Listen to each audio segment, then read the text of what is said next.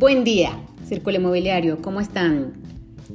Aquí estamos nuevamente en un nuevo episodio de mi podcast, Círculo Inmobiliario. Soy Nadia Velázquez, asesora inmobiliaria para el sur de Florida y estoy encantada nuevamente de poder eh, estar aquí con ustedes.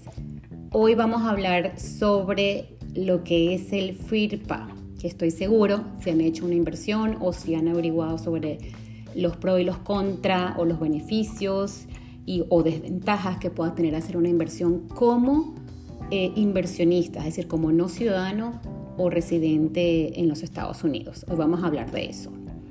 Me pueden contactar para cualquier pregunta a través de mi WhatsApp, más 1-954-376-1097. También a través de mi página web, nadiavelázquez.com y en mis redes sociales, Nadia Velázquez Real Estate en Instagram y en Facebook. Así que vamos a conversar entonces sobre el FIRPA. ¿Qué es el FIRPA? Por sus siglas en inglés es eh, un impuesto, ¿ok? Y por sus siglas en inglés es Ley de Impuestos sobre Inversión Extranjera en Bienes Raíces. ¿A quién afecta el FIRPA? Este impuesto afecta a cualquier individuo extranjero no residente y a las compañías extranjeras no consideradas corporaciones nacionales. Desde el punto de vista impositivo, es decir, desde el punto de vista de las declaraciones de impuestos, cuando una persona no vive acá, no reside acá, no reside en los Estados Unidos, o una corporación o una sociedad extranjera vende una propiedad dentro de los Estados Unidos, está sujeto a las disposiciones del FIRPA. ¿De qué manera afecta eh, esta ley? En el momento del cierre de la transacción, es decir, en el momento de la protocolización, al vendedor de la propiedad se le va a realizar una retención del 15% sobre el precio de venta. Por ejemplo, un inversionista extranjero eh, me refiero a una persona que no vive acá, lo repito nuevamente, que no vive acá legalmente, vende una propiedad por 350 mil dólares. El agente de cierre de la transacción, o, lo que es lo mismo, la compañía de títulos o el abogado que está resguardando y que está tramitando ese título, retendrá unos 35 mil dólares en una cuenta especial eh, que se llama, es una cuenta que se llama Escrow Account, que es la cuenta donde se resguarda, donde se deposita, donde hay un depósito en custodia del dinero que está involucrado en la transacción. Ese dinero va a estar ahí hasta que el inversionista extranjero presente su declaración de impuestos sobre ingresos en enero del año siguiente, es decir, en enero del año calendario, al cierre de la venta.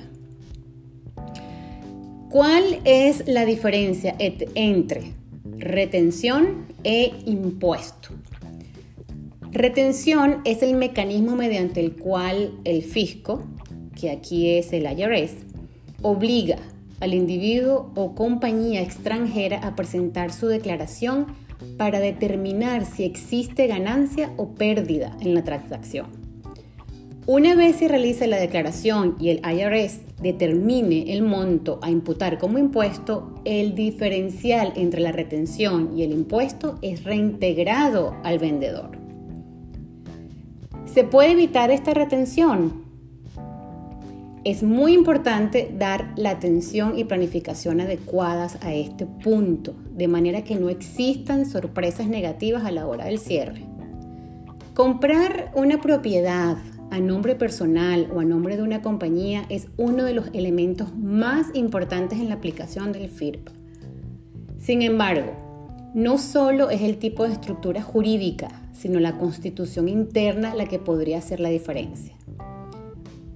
Por otra parte, me gustaría comentar, FIRPA es solo uno de los factores a tomar en cuenta. Por lo tanto, es sumamente importante conocer las ventajas y desventajas de las diferentes estructuras de compra en episodios anteriores conversamos de lo que son las eh, LLC. Entonces, si quieren, vayan un poquito atrás para que escuchen nuevamente ese episodio. ¿Cómo afecta FIRPA a los compradores? Como comprador, Debes asegurarte de que se realice la retención en caso de que el vendedor sea un individuo extranjero, no residente o compañía extranjera no considerada corporación nacional. En caso contrario, podría ser responsable de pagar esa retención. Igualmente es importante que como comprador extranjero te asegures de crear la estructura legal más efectiva para lidiar con esta retención en el caso de una futura venta. De igual manera, si se actúa de manera responsable, no existen complicaciones ni implicaciones. Las compañías de títulos, por lo general, están siempre alertas cuando se está iniciando la transacción para cumplir con todo lo debido e informar a todas las partes de los pasos a seguir.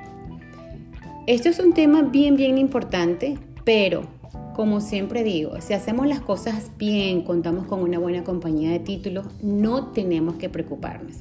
Simplemente tenemos que ver si vamos a vender una propiedad y esa propiedad está por encima de los, de los, de los 350 mil dólares. Sabemos, siendo extranjeros, que posiblemente vamos, nos van a retener em, un impuesto, que no es que el IRS se vaya a quedar con ese impuesto, no es que van a perder ese dinero Simplemente se va a retener en esta cuenta hasta que se haga la próxima em, eh, eh, presentación de impuesto. Acá me detengo y hago una especie de nota legal importante. Las disposiciones del FIRPA son complicadas y requieren la presencia de un abogado de bienes raíces o contador público que pueda llenar las solicitudes adecuadas y evaluar las potenciales implicaciones. E igualmente, digo, no soy abogado y no soy contador público mi compañía de títulos. Sin embargo, los guío en todo el proceso y repito, con una buena compañía de títulos no tenemos de qué preocuparnos. Antes de terminar eh, este episodio del día de hoy, les recuerdo que me pueden contactar a través de mi WhatsApp más 1-954-376-1097 y dejarlos con una frase que dice, un inversor sin objetivos de inversión es como un viajero sin destino. Por ahora me despido deseándoles un feliz resto de día y pidiéndoles que si te gustó lo que escuchaste puedas compartirlo para que otras personas, al igual que a ti, le llegue esta información. Nos vemos, nos escuchamos en mi próximo episodio.